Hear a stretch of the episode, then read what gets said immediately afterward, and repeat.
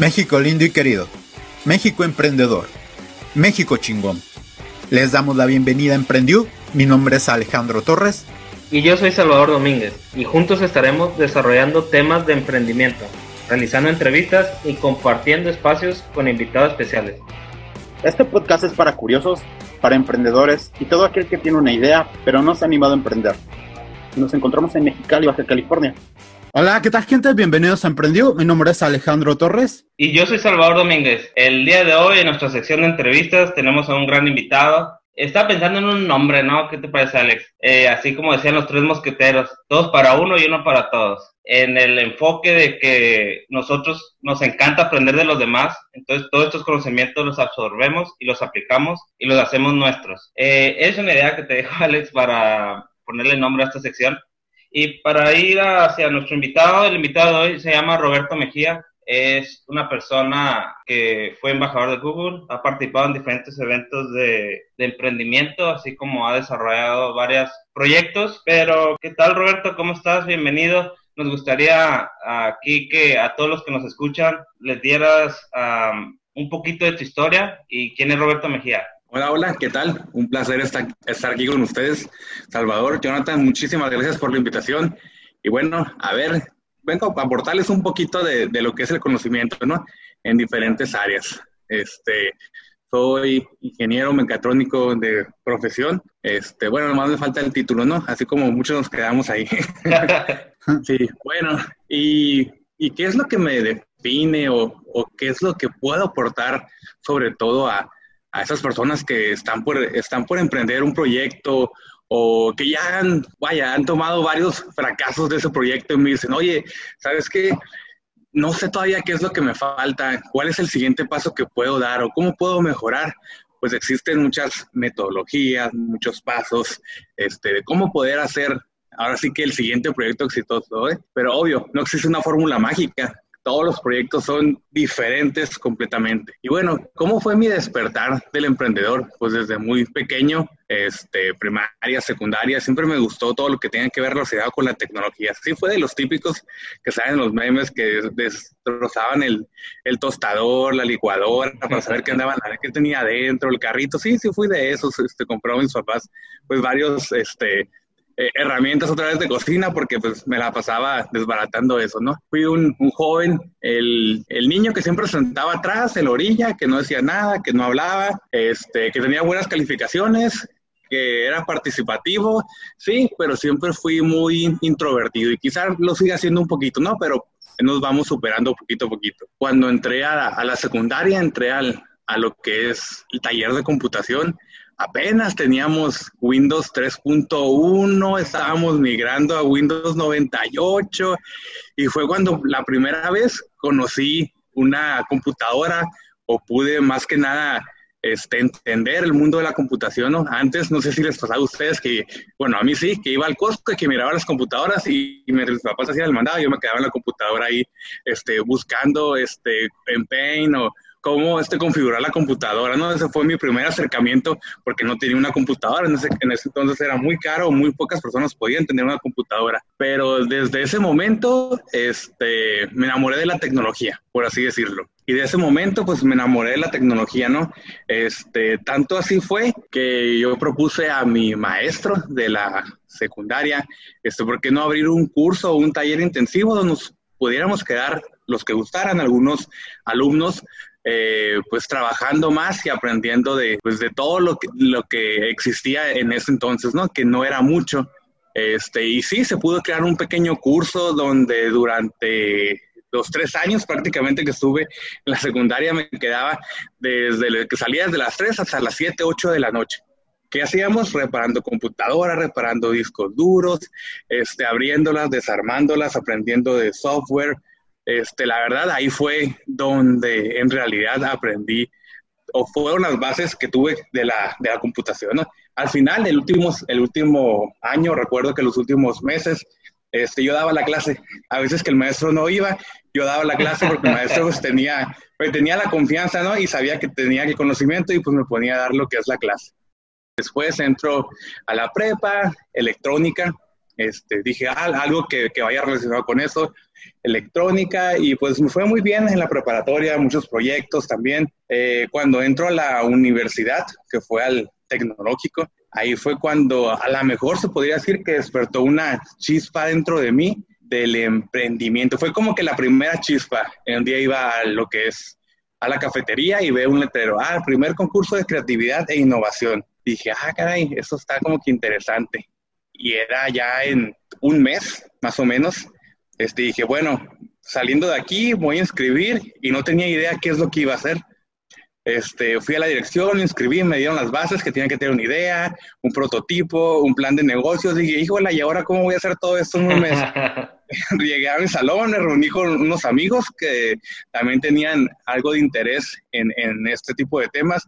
Dije, bueno, vamos a hacer algo, ¿no? Y en el transcurso de un mes, pues sí, yo me enfoqué un poquito más en el desarrollo del plan de negocios de números, no sabía nada, este, pero ahí en carta y internet, este fue lo que me, ayudó a crear ese proyecto. Eh, el proyecto era algo sencillo, ¿no? Eh, era tener un sensor en la regadera donde cuando tú te, te alejabas para bañarte, eh, pues se cortaba el agua, te acercabas, otra vez daba el agua, el agua reciclada se iba arriba de lo que es el inodoro y esto hacía que ahorraras técnicamente un 37% más de agua, ¿no? Mm. Con ese proyecto, pues era, estábamos compitiendo contra puros de séptimo, octavo y noveno, y yo decía de primero, tenía tres semanas que había entrado a la universidad, y bueno, pues no voy a hacer nada, ¿no? Pero afortunadamente, pues pudimos ganar el primer lugar, este, y ahí fue cuando dije, oye, ¿sabes qué? Pues en un mes hicimos todo esto, este, vamos a inscribirnos en los siguientes concursos.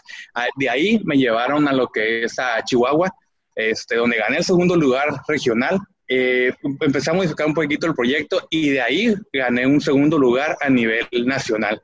Ahí fue cuando por primera vez frente a, era, estaba televisión, estaba radio, este, había cientos de personas viendo este, me temblaba las piernas porque, híjole, yo era el niño introvertido que siempre se sentaba atrás, ¿qué voy a hacer aquí? Pero a raíz de eso fue como que, híjole, aquí está.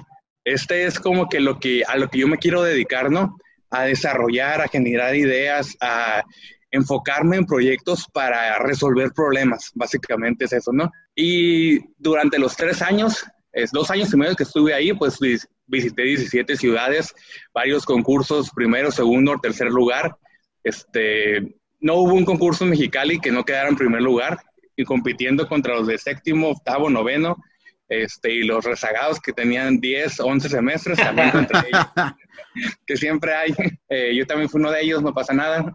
Eh, y fue, de, a raíz de eso fue como que les comento otra vez eh, la primer, el primer acercamiento. desafortunadamente, en unas vacaciones, pues nos fuimos con un par de amigos a Puerto Peñasco. Era rentábamos un, hotel, un muy buen hotel, dijimos, ah, vamos a pasar aquí jueves, viernes, sábado y domingo, Semana Santa. Llegamos un jueves, todo, todo bien, nos divertimos en la mañana, dijimos, ah, vamos a desayunar y vamos a, a rentar unas motos para ir a las dunas. Pues, ah, está bien, vamos a ver, a vivir esa experiencia, ¿no? Y pues como fui, este... nos fuimos, subíamos una hora, una hora más o menos en las, en las motos y ya por regresarnos a lo lejos veo una duna, pero ¿cuál fue mi sorpresa? Que atrás de esa duna había un barranco. Y yo me fui a la, torre. Y yo me fui a toda velocidad. Dije, ah, ¿qué puede pasar? Dejé a mis amigos atrás. bueno, anteriormente, unos 15 minutos antes, en una mini duna me había caído, me salí de la moto, se me rompió el pantalón y todos mis amigos llegaron, hey, ¿estás bien? Y yo, sí, sí, estoy bien, no pasa nada. Eso desafortunadamente me dio como que más confianza de que, ah, esto es, esto es caerse en una moto, pues no pasa nada, ¿no? Entonces me fui a la siguiente duna, esa duna muy grande. Cuando iba subiendo lo que es la duna, que una ráfaga de viento, este, digo, no fue muy, muy grande ¿no? la ráfaga de, ráfaga de viento, pero sí me cayó viento, eh, arena en los ojos, no pude ver, no pude ver que al siguiente segundo, por así decirlo, había un barranco. Y caigo, ah. caigo ese barranco. A la torre. Aproximadamente un mejor, unos dos pisos más o menos. Este, y al caer, agarro con todas las fuerzas de la moto y aún así al caer me aventó lo que es la moto. Dije, ah, estoy bien, no me pasó nada. Fue como la, la otra vez, este, de hace 15 minutos que no me pasó nada, pero al querer levantarme escucho un ruido medio raro. Dije, ah, caray, no me puedo levantar, ¿qué está pasando? Y efectivamente dije, no, mejor me voy a quedar aquí, voy a esperar a que alguien llegue, este, y que me pedir ayuda. Dije, ah, a lo mejor me rompí un pie, pues no pasa nada. Y esperé ahí como unos cinco minutos y llegaron eh, unos americanos. Oye, ¿estás bien? Pues sí, pero este, siento aquí algo en el pie, ¿no pueden llamar a una ambulancia? Y sí, ahí va la ambulancia, llegan 30 minutos, este, me tomo una radiografía y efectivamente mi fémur en cuatro pedazos. Oh, Dios. A la torre. En cuatro pedazos, este, llego aquí a la ciudad de Mexicali, de regreso otra vez. Estuve en tres hospitales porque no había alguien que se quería aventar. Ahora sí que el ruedo, porque sí estaba media crítica la situación, la verdad. Un, un hueso mal acomodado sí podía romperme una arteria y desangrarme por dentro. Por eso sí pasé dos, dos días, de hecho, un día y medio, y hasta que por fin me operaron. Al término de operar me dijeron, ¿sabes qué? Este, estás bien, pero no, a lo mejor si no te podemos asegurar que vuelvas a caminar. Y yo, ching, ¿cómo, ¿cómo está eso? Sí, no te podemos asegurar que puedas volver a caminar. Este, sí estuvo muy fuerte tu situación porque el fémur pasó a lo que es un poquito la cadera, este, y vamos a dejar un tiempo, ¿no? Pero sí las posibilidades era de que yo ya no pudiera volver a caminar. Dije, está bien, este, la verdad no me acuerdo, por mi mente pasaron pocos minutos que dije, ¿qué voy a hacer ahora de mi vida?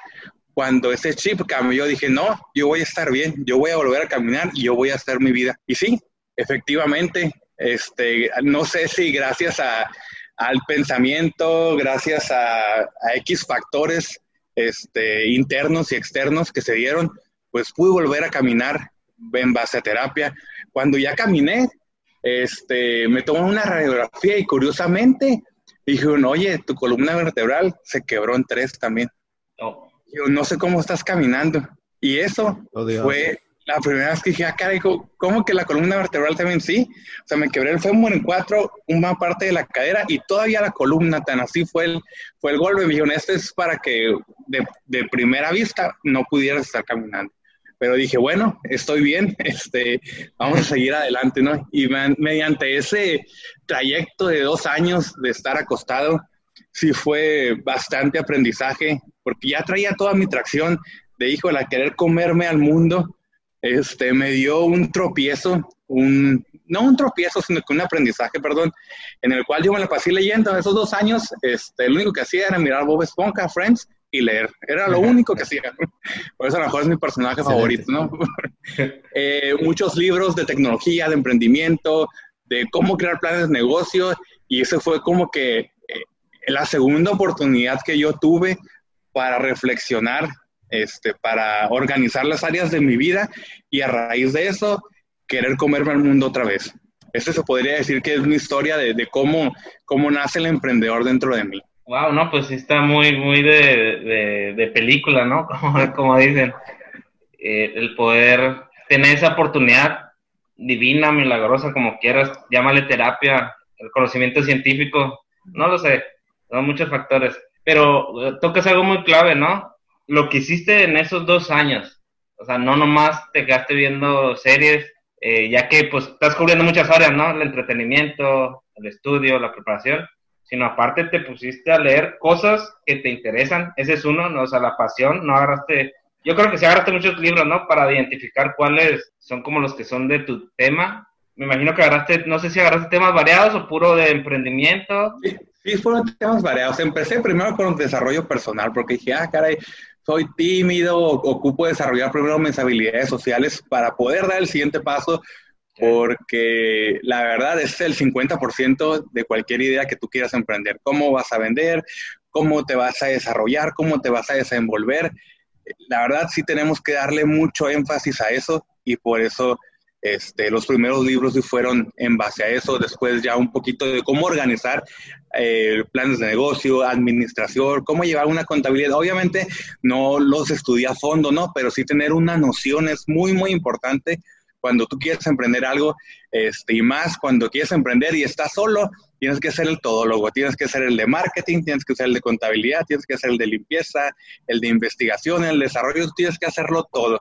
Y ese es uno de los primeros errores que ahorita les voy a, les voy a comentar, ¿no? Mira, me emociona mucho la historia que acabas de comentar. Es muy discrepante todo lo que, lo que ocurrió. Ah, tocaste puntos muy interesantes que hemos tocado en programas pasados.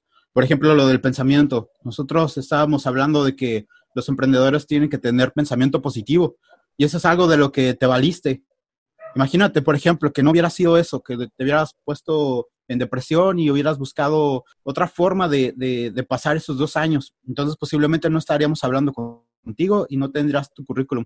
Entonces, es bastante importante, quiero recalcar eso, lo que acabas de comentar. Estos dos años que, que estuviste en cama, que fueron importantes quizás para la persona que eres hoy en día. Entonces, esto del pensamiento es muy importante. Es importante para el desarrollo y así como lo cuentas, me gusta estas, estas historias de, que ocurre algo y de repente pues buscas la forma de poder sobresalir.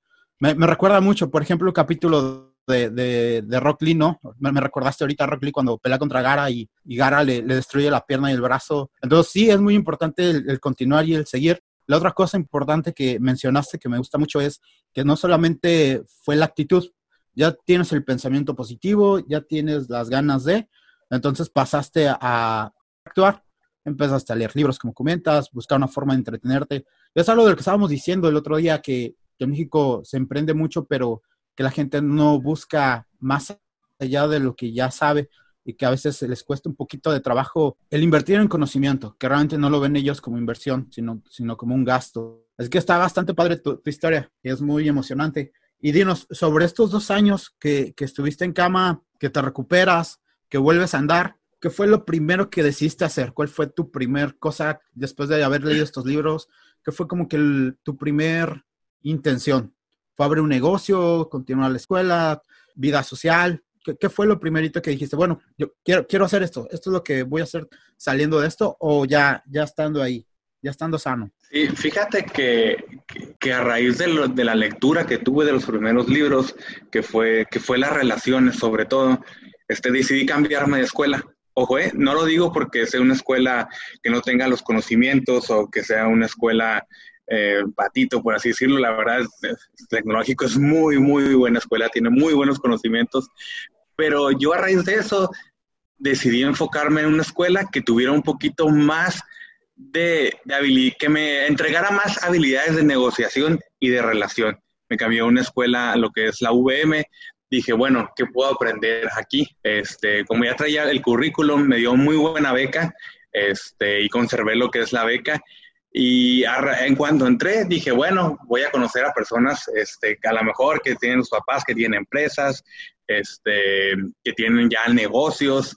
Y me di la, ahora sí que fue, fue una revelación porque dije, bueno, es, es exactamente lo mismo que lo que buscan las personas del tecnológico, pero con un poquito más enfocado a crear esa empresa. Eh, en el círculo en el que yo estaba antes era, ah, voy a salir yo de mi carrera para generar un muy buen puesto. Y acá era un poquito diferente. Yo voy a salir de la universidad para crear una empresa para generar buenos puestos. Eso fue algo que, que me ayudó mucho también en mi desarrollo como emprendedor. Eh, cuando estuve en esa universidad y desarrollé lo que es un, un congreso, Exceller, este, trajimos a, Vicente Fox, trajimos a Rafael Picoló, que es el director de marketing de Nickelodeon de toda Latinoamérica, eh, a Ana Guevara, trajimos a Lupita Jones, trajimos a varias personalidades por esa, por esa misma ímpetu que teníamos, porque también me reuní con personas que queríamos hacer algo diferente y decidimos crear este congreso eh, dos años. Y ahí fue uno de los primeros descalabros que tuve, ¿no? Al final del primer congreso sí salimos en números negativos, eh, menos 100 mil pesos. Ah. sí, fue esos menos 100 mil pesos y dijimos, híjole, ¿qué vamos a hacer ahora? Pues no tenemos este dinero, debemos a los proveedores este, pedimos prestado entre todos y empezamos a vender como locos papitas, cacahuates, sodas ahí dentro de lo que es la escuela. Eh, no pudimos recuperar el dinero. Ahora sí que la ayuda de, nuestros papás fue ahí que metió la mano para poder pagar a esos, este, a esas deudas que teníamos, ¿no? Y fue uno de los primeros descargos que tuve. Dije, híjole, si hubiéramos hecho a lo mejor una muy buena planeación antes, este, sabríamos este, y hubiéramos llevado un poquito más de control de finanzas, ¿no? Porque nos ganó lo que es la, eh, la emoción nos ganó y dimos más de lo que teníamos, en el sentido económicamente hablando. Y ahí fue donde, la menos 100 mil pesos, ¿no? ¿Qué, ¿Qué, vamos a hacer? Teníamos, tenía 23 años, este, no, no sabía qué hacer y pues a vender, a vender este, todo lo que se pueda durante seis meses. Como les comento, no, no logramos la meta, pero sí fue uno de los primeros aprendizajes, ¿no? La organización, que aquí es muy, muy importante. Después de eso, este, empiezo a organizar algún tipo de, eventos aquí locales, este, como unos FACAM Nights, los traje para acá, este, junto con una amiga, este, que ella la sigue llegando. Yo, yo me alejé un poquito porque me, me enfoqué en lo que es en el área de negocios. Traje otro evento que se llama Startup Weekend. Esa fue a lo mejor la tercera revelación o flama que está dentro de mí de cómo poder ayudar a las demás personas.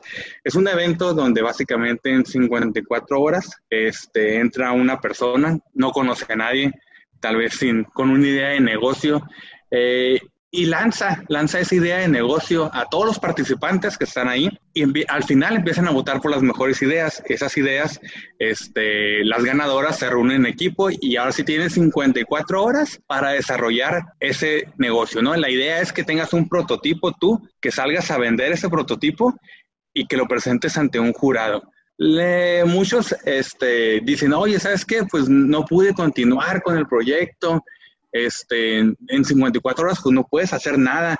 Y sí, la finalidad de ese proyecto básicamente es que te des una idea de lo que puedes hacer solamente en un fin de semana con un grupo de, de amigos o en este caso de desconocidos completamente, pero que tienen las mismas intenciones que tú de cómo generar una idea, un prototipo y salir a la calle a venderlo.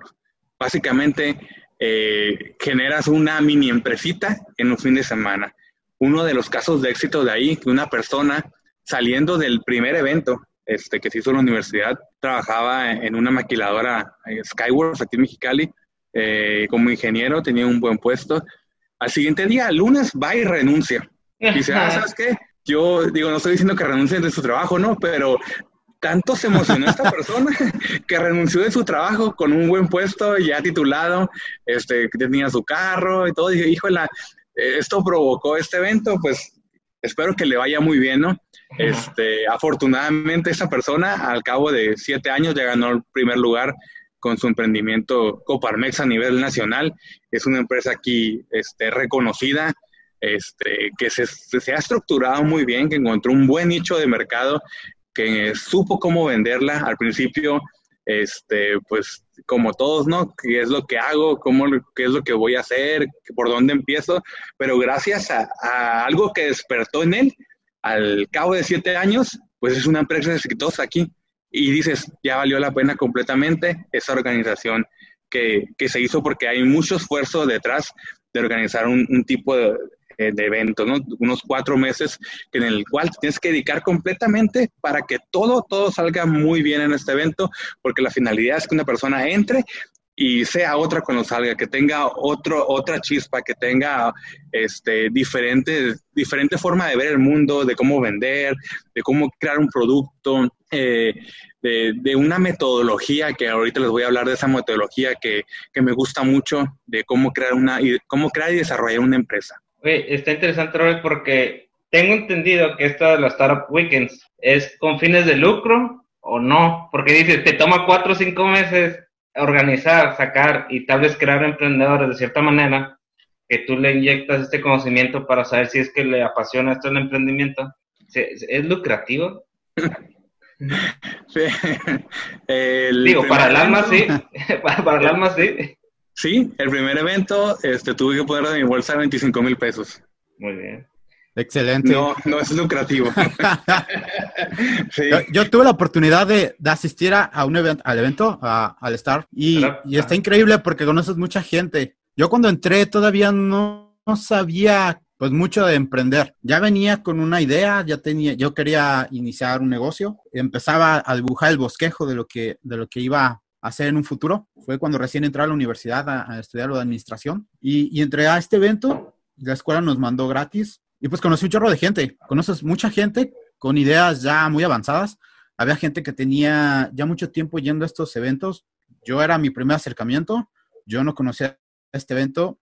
Entonces, sí, para, para mí fue un mundo bastante interesante. Entonces, sí está bastante increíble que gente como tú esté apostando por estos eventos, porque si hay muchos, en ese momento era muy chico, entonces si hay, si hay como muchos jóvenes que entran con ilusiones y conocen a otras personas, a otros, a otros, a otros chavos, chavas que piensan como tú o que traen esa misma chispa.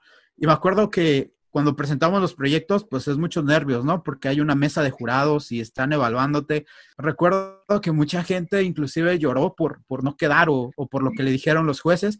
Y eso está, está muy chido porque, porque notas tantas emociones y tú estás ahí dentro de ese, de ese, de ese lugar compartiendo y que la gente realmente le, le puso empeño durante esas horas al proyecto. Está muy padre, la verdad las personas que nos escuchan, si tienen oportunidad de asistir en donde vivan, vayan. No recuerdo los costos, no, no, no, no sé. Yo, yo entré gratis gracias a la universidad, pero, pero es una inversión yo creo que invaluable porque te deja conocer gente, y hice muy buenos amigos ahí que, que continúo hablando, y te permite poder desarrollar una visión, porque se habla mucho de lo que comentamos nosotros, que se habla mucho de visión, pero si es algo que debes de trabajar, no es algo que, que puedas leer en, en, Wikipedia y, y, ya, ya tienes tienes visión porque ya sabes qué significa, sino que son cositas que vas a ir viviendo.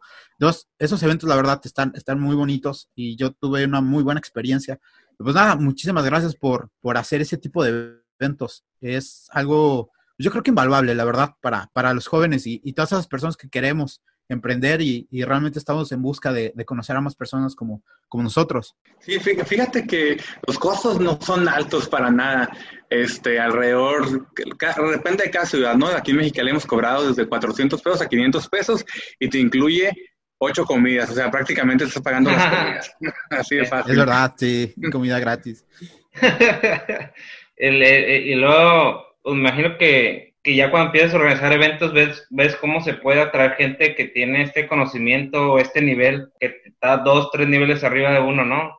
Eh, Exactamente. Ajá. Sí, uno, uno de los factores importantes es traer gente este, reconocida, eh, local y nacional, y por qué no internacional, que van a ser los mentores, las personas que ya tienen un poquito más de experiencia, eh, que ya formaron su empresa, que ya tuvieron esos tropiezos y que te van a ir orientando en base a las ideas. Este, en el primer evento trajimos una persona que se llama Jorge Zavala, que es el encargado de, de hacer crecer los, las ideas de negocio o los emprendimientos en Estados Unidos de mexicanos. Él se encuentra en Silicon Valley, tiene toda la experiencia del mundo en esto eh, y fue uno de los primeros, eh, fue, fue el primer mentor que, que, yo me acerqué a él, este, porque ya lo había conocido en otro tipo de eventos y dije, ah, le voy a enviar un tweet a ver qué pasa, a ver si me acepta, ¿no? Porque me miraba bien arriba, decía, oye, él es el eh, mandado de, de, la, de, México para este, estar para Silicon Valley que organice todo este tipo de eventos, que da a conocer a todos los proyectos de mexicanos, pues no creo que me haga caso. Y sí, fue una persona muy accesible, este, solamente de San Francisco acá, se le pagó lo que es su viaje, estuvo aquí tres días, cuatro días de hecho, porque hubo una sesión de mentoría después eh, y un recorrido que se le hizo aquí a, las empresas.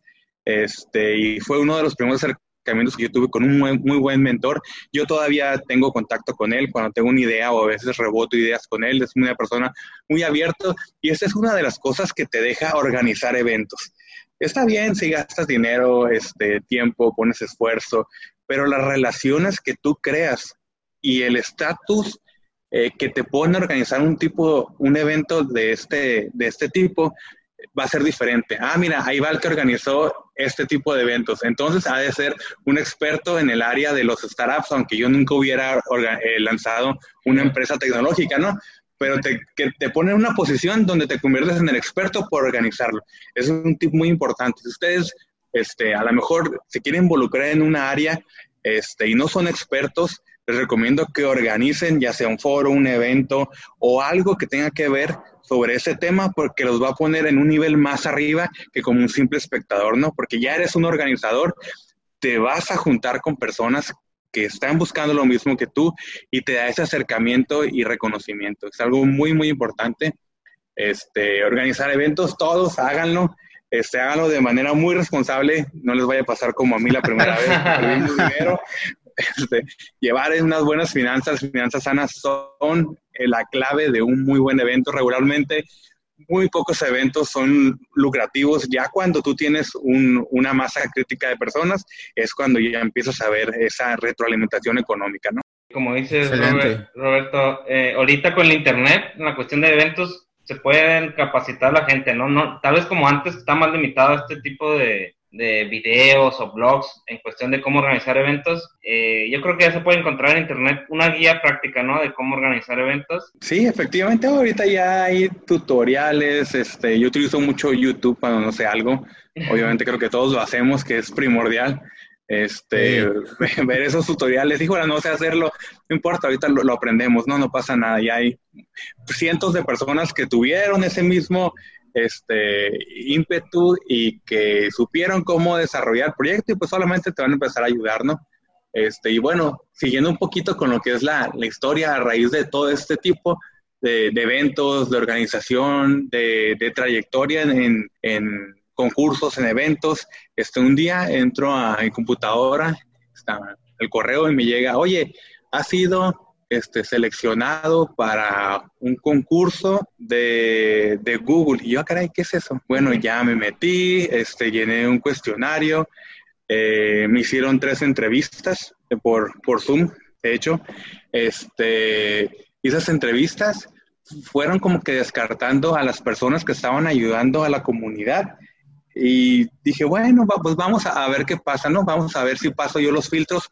Era para lograr ser un tipo de embajador de, de Google de México. Y, en base a esas entrevistas, afortunadamente, durante tres años este, tuve ese reconocimiento, nombramiento. Dos personas, de hecho, lo tuvimos en lo que es aquí en, en México. Yo del área norte y otra persona de, del área centro-sur.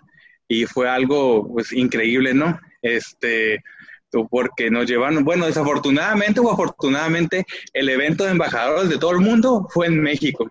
Dije, hijo, las hubiera sido en otra parte, me hubiera tocado conocer otra, otro país, ¿no? Pero tocó México y fue en la Ciudad de México, donde sí, habíamos alrededor de unas 50 personas de todo el mundo.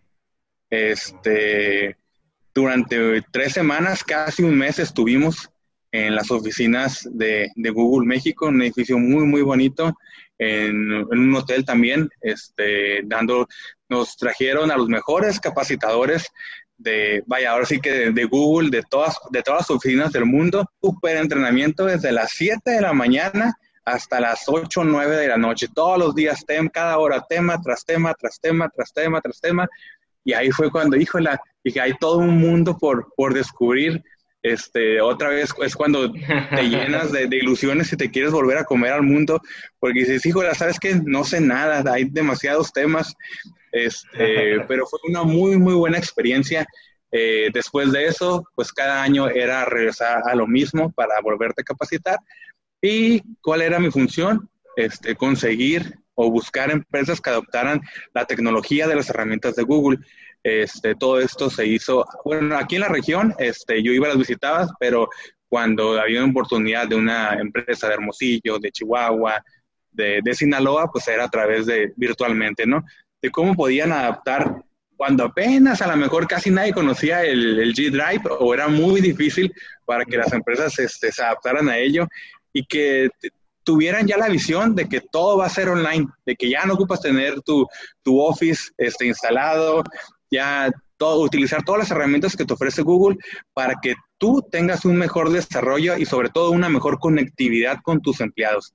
Ese era lo que era la visión de ser como un embajador de Google, ir a las escuelas también a ofrecer esa tecnología a los estudiantes, a dar algunas pláticas a los estudiantes de cómo utilicen todas las herramientas para mejorar sobre todo sus estudios. Bueno, es una de las muy, muy buenas experiencias que tengo y que todo esto me dejó a raíz de todos los eventos este, que organicé. Que salí perdiendo, sí, que aprendí mucho, sí, pero todo esto me llevó a, tener esta oportunidad de yo demostrar este, que pude dar esa milla extra este, sin, sin pedir nada a cambio, obviamente, yo por de todo corazón hacerlo por querer mejorar la ciudad, por querer mejorar a los emprendedores y que cada vez salieran mejores emprendedores y sobre todo mejor capacitados, ¿no? Porque, híjole, hay muchas personas que, que deciden emprender algo, este, pero a lo mejor no tienen el conocimiento de cómo emprender, porque sí, es, sí, es, sí existe toda una metodología, ¿no? Para que tú puedas emprender desde cero hasta tener algo medianamente que es exitoso, ¿no? Sí, que pues es algo que todos buscamos cuando, cuando estamos emprendiendo. Pues bastante interesante lo de Google. Y por ejemplo, cuando estuviste en, Google como embajador, ¿notaste algún tipo de... Como, como que, como, ¿Cómo tiene Google en mente a México? Algo así, ¿pudiste percibir? Si, si nos consideran, no sé, eh, un buen mercado o algo así, o solamente fue, fue para el desarrollo personal y, y, su y su y exponer los temas que, Google te, indicaba. en, ese entonces, este, sí, sí, Google este, tenía, ahora sí que en la mira México, porque es un mercado súper potencial, pero que estaba un poquito desfasado con otros países, sobre todo que, tenemos a, a, seis horas, a ocho horas, a una superpotencia, ¿no? Que es el Silicon Valley este, perdón, 12 horas el Silicon Valley, este, que es una superpotencia y que es la capital, la meca de la tecnología, pues íbamos un poquito desfasados, ¿no?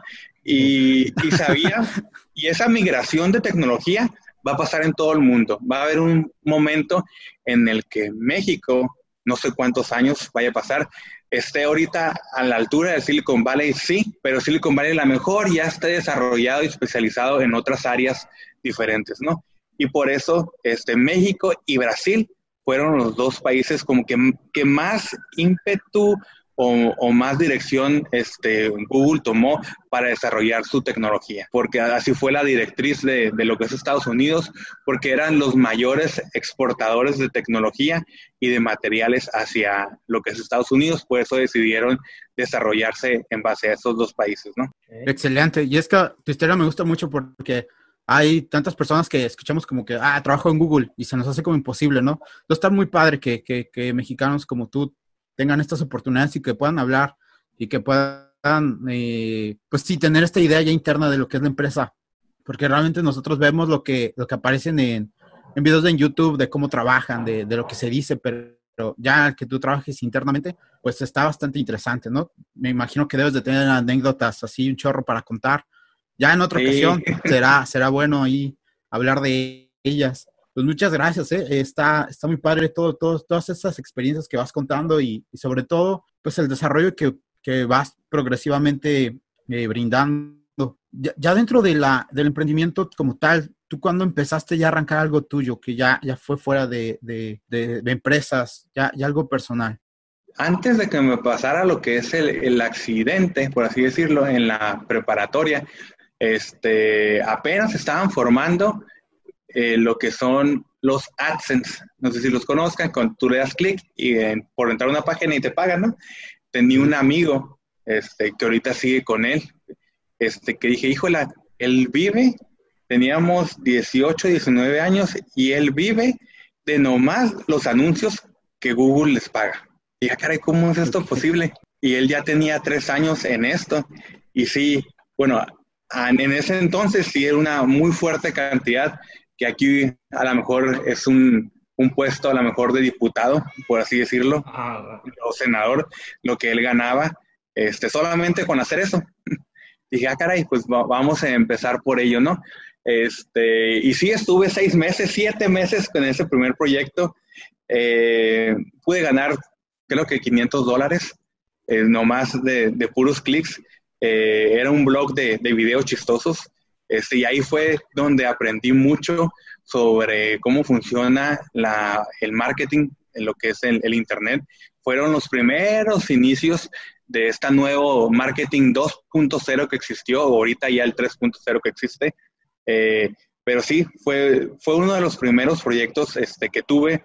Eh, después, varios proyectos, este, puse un tipo cajero en lugar de un cajero automático, era un cajero para tú sacar copias que quería poner en las universidades, donde tú llegabas con tu USB, con tu CD y podías imprimir tu tarea, ¿no? Eh, ahí fue donde, ah. con ayuda de algunos maestros del Politécnico, este, me ayudaron a desarrollar lo que es el software, es el hardware, yo lo hice por, eh, por fuera.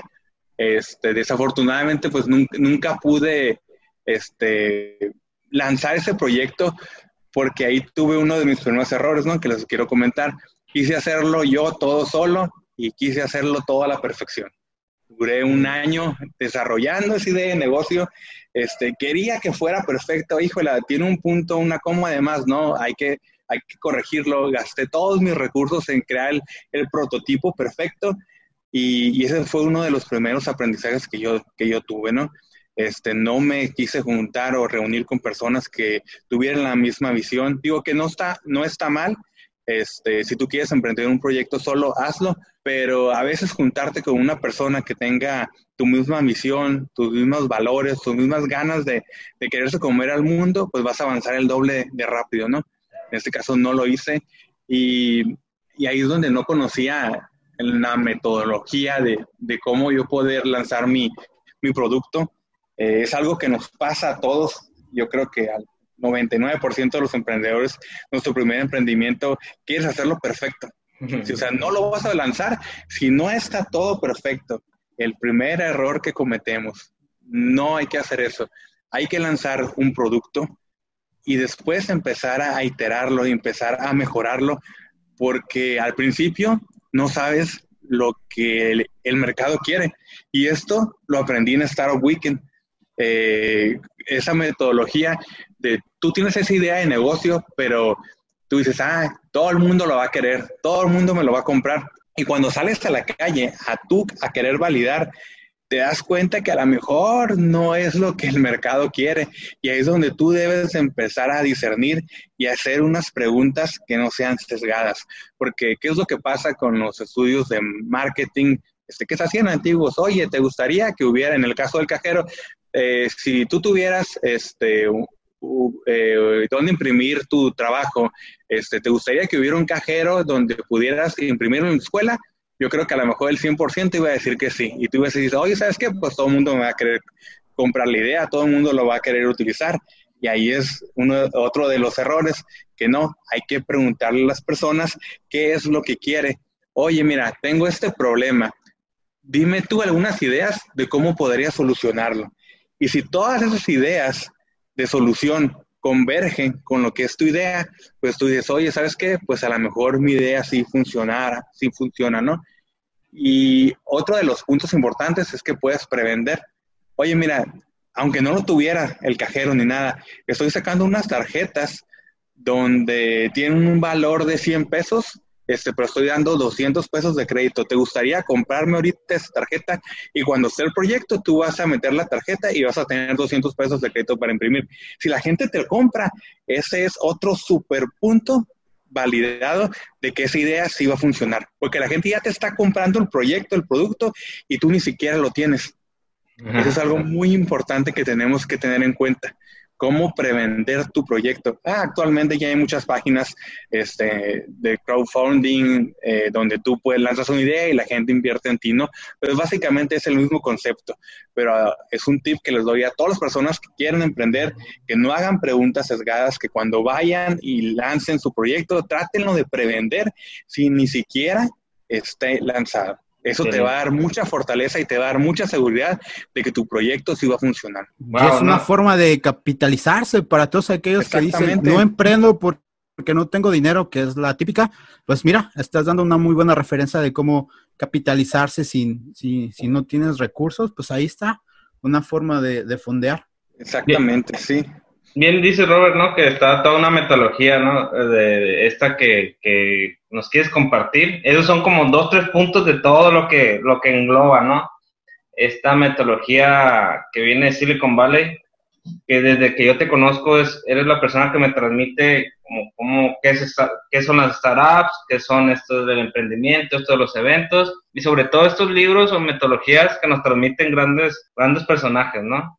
Para poder emprender de una mejor manera, ¿no? Al final de cuentas no hay una fórmula, pero hay patrones de éxito. Esas cosas que se repiten una y otra vez que le ayuda a la gente a lograr éxito. E, exactamente, y, es uno de los libros que, que a mí más me ha gustado. Se llama, digo, no es nada fuera del otro mundo, ¿no? Ya conocemos ese patrón, solamente es una persona que durante muchos años se puso a, a organizar estas empresas, sobre todo desde Silicon Valley, enfocadas a la tecnología, y ver cuáles son, con lo que tú comentas, ver cuáles son los patrones y caminos de éxito que tiene para desarrollar una idea de negocio. El libro se llama Lean Startup y empieza con algo pues sencillo, ¿no?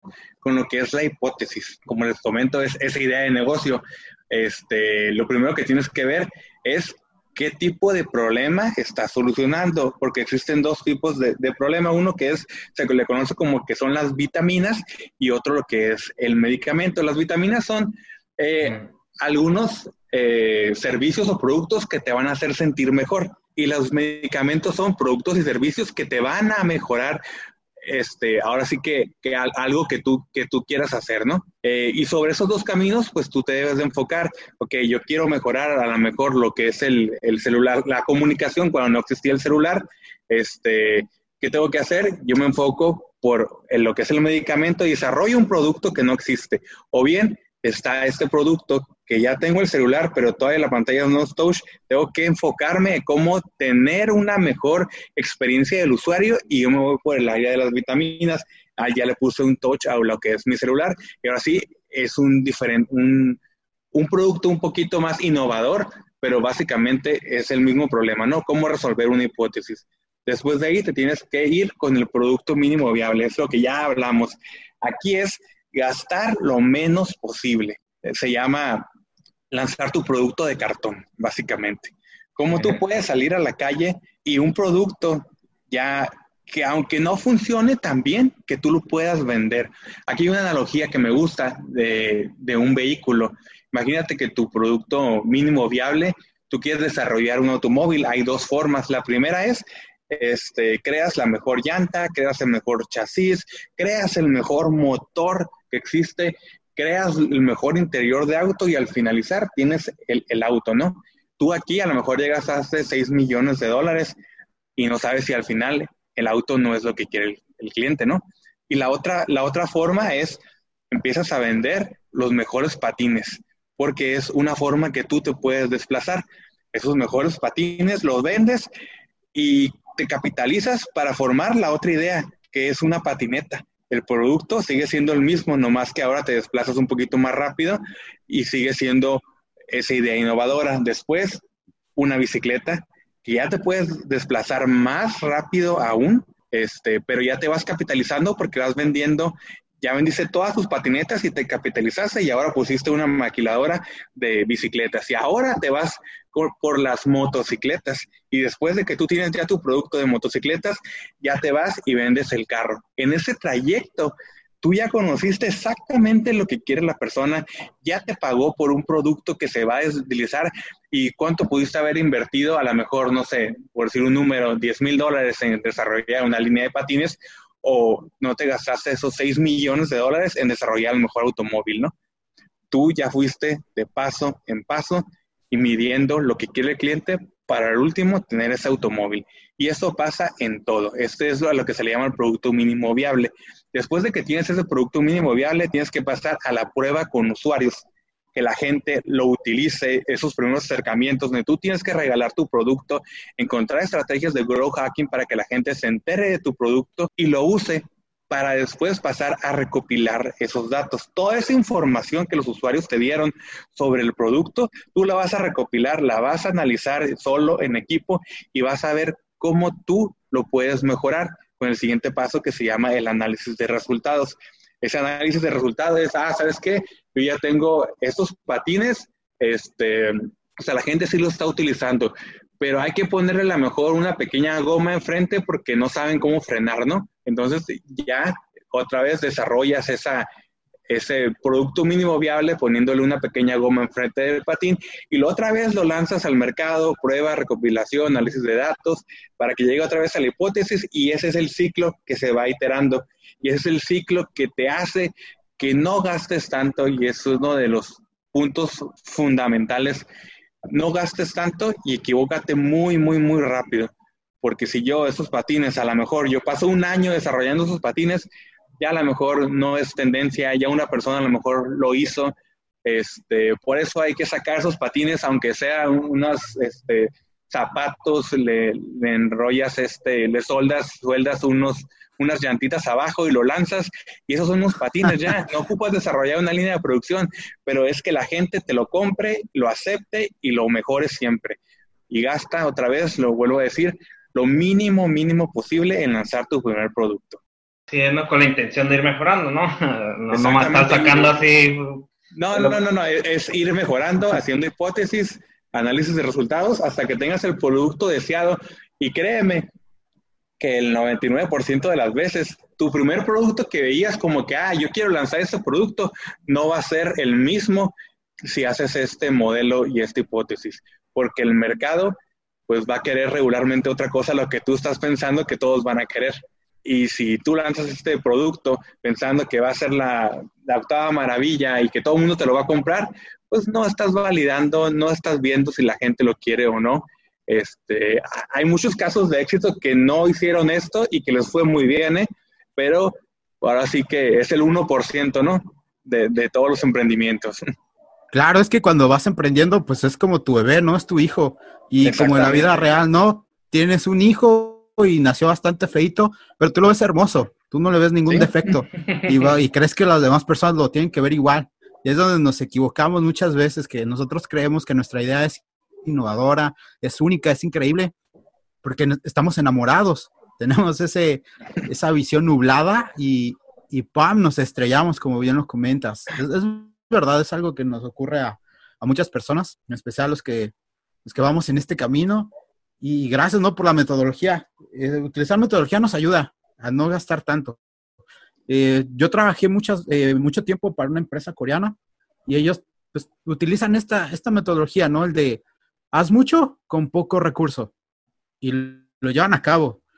son muy disciplinados en ese sentido y con poquitos recursos lograbas sacar la chamba que en su momento, si es más sencillo, si le puedes meter dinero, pues dices, bueno, ahorro tiempo, pero la creatividad que empiezas a generar con resolver problemas sin tener que invertir dinero, te ayuda mucho, mucho más que, el resolver todo ya con, un presupuesto, aun cuando se tenga, ¿no? Siempre hay, expertos que dicen que, que aun cuando tengas el recurso, pues mejor trata de, de, ver de qué forma se puede, se puede resolver sin que metas ese recurso eh, entonces sí, es algo bastante útil a la hora de, emprender, que por alguna razón pocas personas lo, hacen. No, sé por qué. te, gana la emoción. a todos nos ha pasado. Tienes recursos, este, bajaste un fondo con un inversionista, ahorros propios, y como dices, no estás enamorado de la idea y quieres hacerla lo mejor posible este, para superar esas expectativas. Y sí, te, te, gana la emoción y te gastas todo el recurso y luego tienes el mejor producto y dices, híjole, ¿y ahora cómo lo vendo, no? Ese es uno de los puntos que hay que enfocarse, tratar de vender producto. Este, sí tienes que dedicarle o dedicarle un, de un 30 a un 40% de tu recurso total en cómo vender tu producto, porque si no, vas a tener el mejor producto, pero no se te va a vender y la empresa va a terminar por cerrar. Sí, que al final las ventas es lo más importante de, es lo que al final, es lo que vemos al final, ¿no? Primero vemos cómo se produce, cómo, cómo va a ser la idea, cómo se va a llamar, y después ya pensamos en, bueno, y ahora cómo se va a vender, que es lo más importante, es por donde deberíamos empezar. Exactamente, cómo se va a vender. Sí. sí, sí, si no hay ventas, ya no es negocio, es fundación, ¿no? Exactamente. y, digo, y, hay, y, hay, fundaciones que ganan dinero. Sí, sí, sí. Ni, ni, eso. Eh, bueno, sabemos que hay muchos temas, ¿no? Contigo, Robert, eh, pero cuéntanos ahorita en la actualidad, sé que tienes múltiples proyectos, pero tienes algo, eh, trabajas en un laboratorio, me comentabas. Sí, este, el año pasado me incorporé a este laboratorio, me incorporé porque querían, de hecho querían a, un vendedor, ¿no? A un vendedor.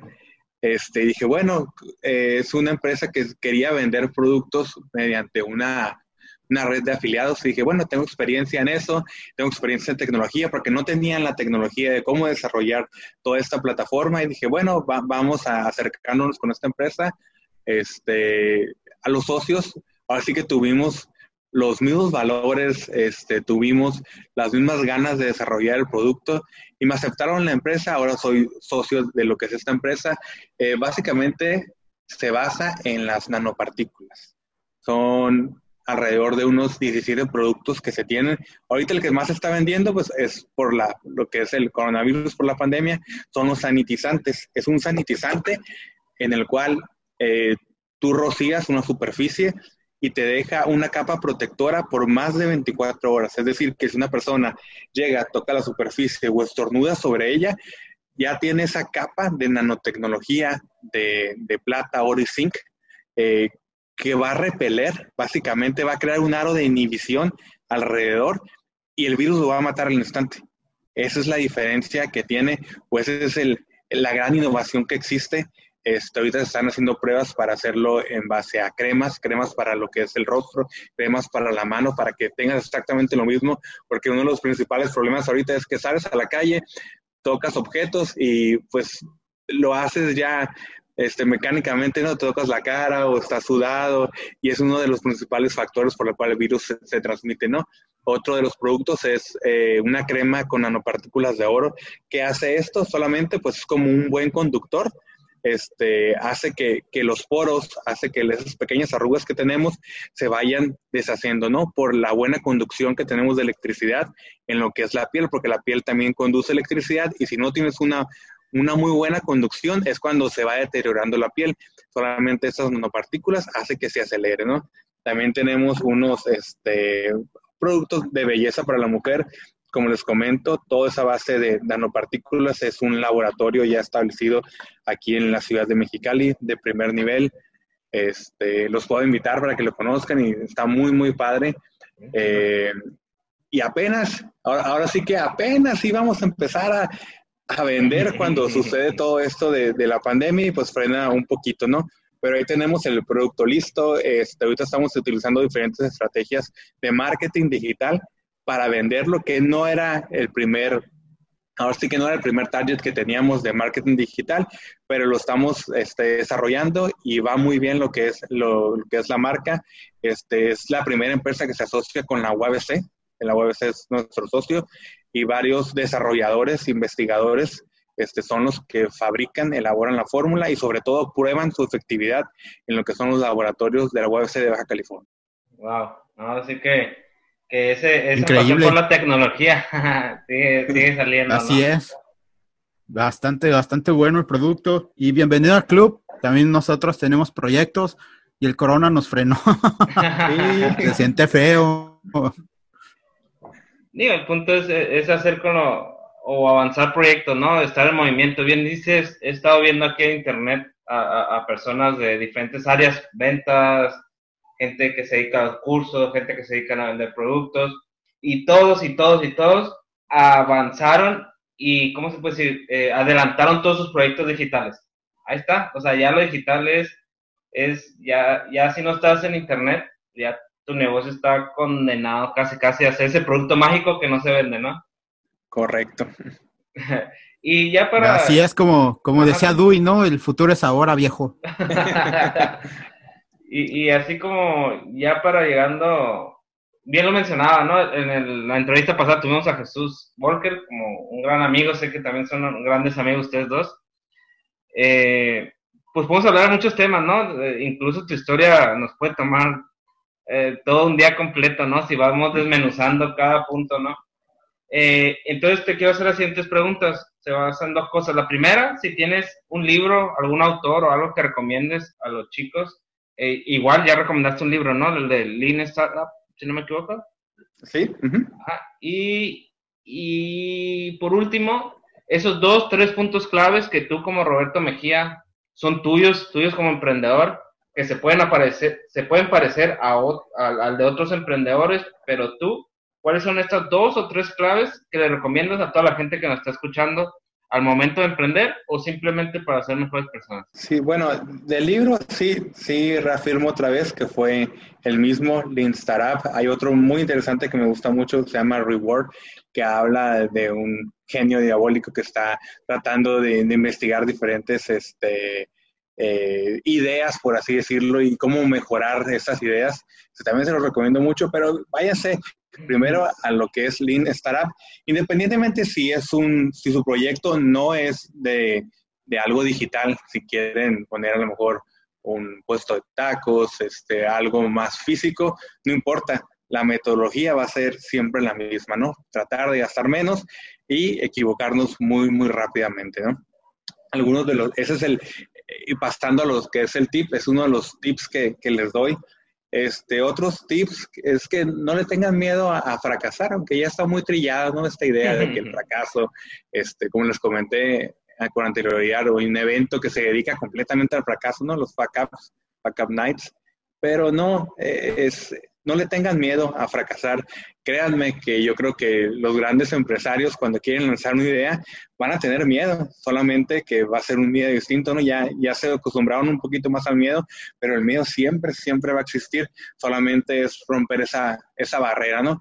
Y recordemos que el cúmulo de fracasos es lo que nos lleva al éxito, ¿no? Es como construir este, un escalero o pilares, es ponerle otro pilar más este, y que nos lleve a lo que es a nuestro éxito, siempre y cuando este, no es fracasar nomás por fracasar, ¿no? sino que es fracasar, investigar, aprender qué hice mal y mi siguiente emprendimiento no me debo equivocar en lo mismo, porque si me equivoco en lo mismo, pues no estoy aprendiendo nada y qué va a pasar, voy a volver a fracasar y así puedo tener 100 proyectos fracasando, ¿no? Si no aprendo de cada uno de ellos. Otro, eh, que ya lo comenté con anterioridad, es organicen eventos. La verdad, este, es muy bueno organizar eventos porque conoces a muchas personas y ahí es donde entra la ley del apalancamiento.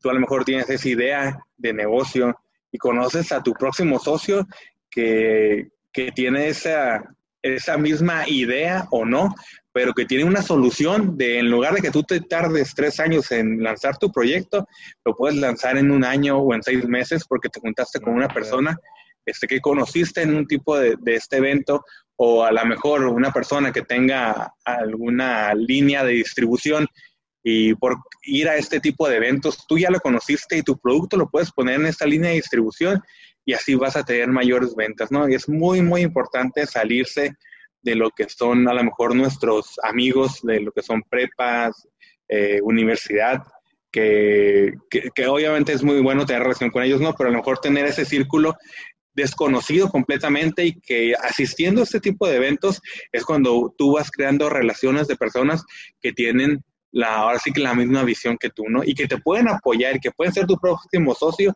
sí, pues eso es muy, muy recomendable. Este, organicen y si no quieren organizar, asistan a todo este tipo de eventos, ¿no? Yo creo que Mexicali, este, antes de esa pandemia, se hacían alrededor de unos 10, 12 eventos al mes este, algunos con poquitas personas, con muchas personas, pero sí traten de asistir a todo este tipo de eventos, ¿no? Entonces, son algunos de los, de los tips que yo les puedo dar. Este, y el más importante es, como todo, ¿no? Que no nos dé miedo salir a vender. Eh, a mí me daba mucho miedo salir lo que es a vender, pero pues poco a poco fui, fui venciendo ese miedo, ¿no? Porque la venta, como ya lo comentamos otra vez, es la base de, de cualquier negocio, ¿no? Gracias, Robert. Eh, bien dicen que no es que tengas miedo, es que no sabes cómo. Entonces, nomás es, buscar la manera, ¿no? Y ya con el tiempo, pues se va mitigando y se va reduciendo ese miedo. Eh, bien, estos son los dos accionadores de Roberto Mejía, repitiendo, no tengas miedo, dale, toma acción. Y si tienes la posibilidad, te organiza eventos y también asiste eh, para que te puedas relacionar y crecer tu red de contacto para al final de cuentas nunca sabe que, con, quién te vas a topar, ¿no? con, alguien que trae la idea del millón o que tú le, le compartas la idea del millón y puedan hacer equipo y, y, estés en los libros de historia. Pues muchas gracias por tu participación. Muy amable el haber aceptado esta entrevista.